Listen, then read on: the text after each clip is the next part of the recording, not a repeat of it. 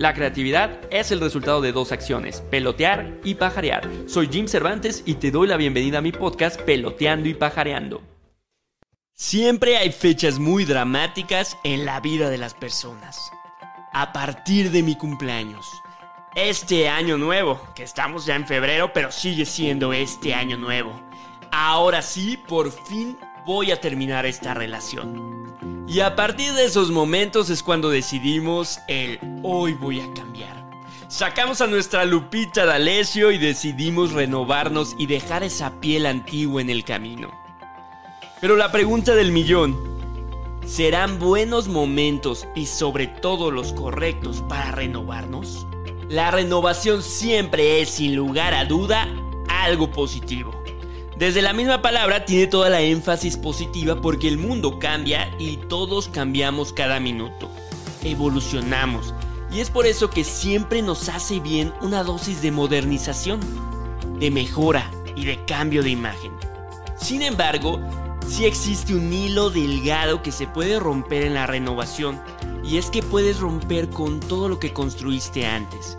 Y eso lo debes reflexionar muy bien para saber en sí cuál es el objetivo que estás buscando. La renovación siempre va a tener un riesgo, y es que te enfrentas a una audiencia desconocida. Hoy tienes un mercado que sea bueno o malo, ahí está. Y al hacer modificaciones puedes atraer a, a otro mercado o tal vez no. Y al mismo tiempo puedes perder el que ya habías construido. Una marca o identidad tarda años en construir su imagen.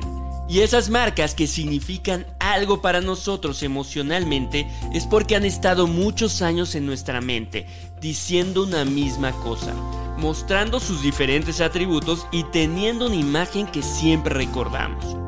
Un ejemplo claro y muy reciente es la sirenita de Disney, que hoy los estudios Disney anuncian que Ariel será interpretada por una mujer morena y ha desatado toda la polémica. Y más allá de los temas raciales que no es el enfoque, este motivo de polémica se desencadena ya que en las mentes de los consumidores hay una referencia de la imagen de la caricatura del personaje. Es una película y un personaje muy amado, y al hacer esos nexos emocionales han quedado registrados en la cabeza de los televidentes la imagen de la misma. La quieren y por tal motivo el que llegues a romper el patrón mental de las personas les causa mucho dolor. Habrá personas que acepten esa evolución, pero habrá muchas otras que decidirán ya no seguirla y tal vez terminar su relación cercana con este personaje. Ahora entonces, ¿es una mala decisión renovarse e innovar en una marca o en tu persona? Es difícil contestar una pregunta tan amplia, pero creo que la renovación siempre debe existir cuando hablamos de marcas. Solo hay dos factores que son esenciales. ¿Cuándo debo hacerlo? Y cómo debo hacerlo. Iniciemos con el cuándo. Aquí sí puedo compartirte algunos factores o razones para ir tras una renovación. Cuando todavía no construyes nada. No porque tengas un logotipo, una frase comercial, un eslogan y todo muy bonito en tu computadora y en tus redes sociales significa que una marca significa algo para las personas.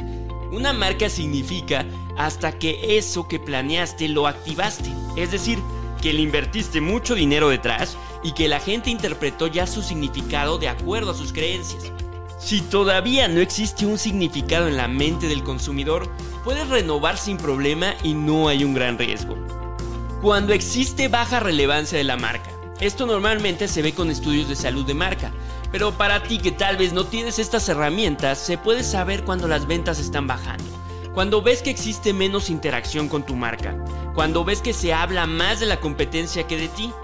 No necesitas grandes agencias para darte cuenta. Hoy si eres bueno investigando en internet puedes ver cómo se expresan de ella o en qué tipo de conversaciones sale tu marca. Cuando tu público mudó. Recuerda que todos crecemos y que los que te aman hoy, el día de mañana te amarán, pero por nostalgia, ya no más por consumo. Cuando eso pase, puede ser que para la nueva generación que viene en camino, tus códigos visuales o lo que comuniques ya no es tan atractivo. Si no te vuelves interesante para las nuevas generaciones, un día terminarás siendo un clásico en la mente de las personas, pero no un favorito. La gran diferencia entre las personas y las marcas es que las marcas puedes no dejarlas morir y las puedes renovar en el momento correcto. Las personas sin duda llegamos a una edad en el que el ciclo de la vida te alcanza. Y entre otras causas, creo que debes renovarte cuando definitivamente te interesa cambiar la estrategia.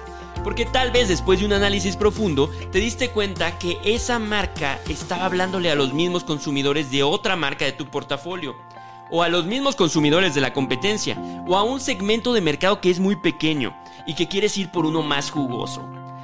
Ahí en una decisión de este tipo que debe estar muy bien sustentada, es muy válido ir por una renovación disruptiva y no debe preocuparte tanto romper con los que hablas o con los que habías construido antes.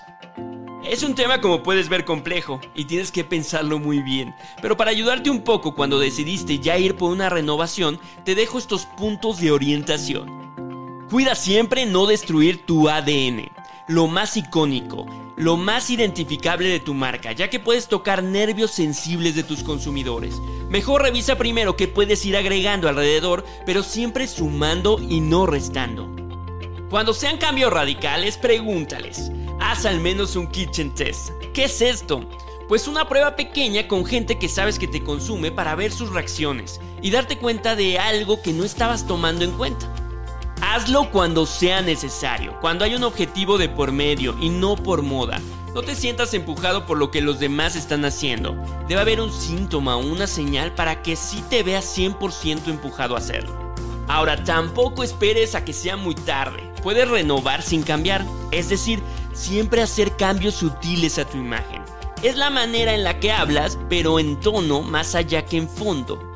Las renovaciones son exitosas cuando la esencia de la marca permanece, pero logra adaptarse al nuevo entorno.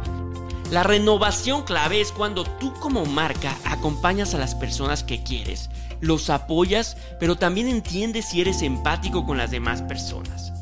¿Y qué pasa con la renovación de imagen personal? Espera en un siguiente episodio cómo puedes renovar tu marca personal sin riesgo a caer en la esquizofrenia.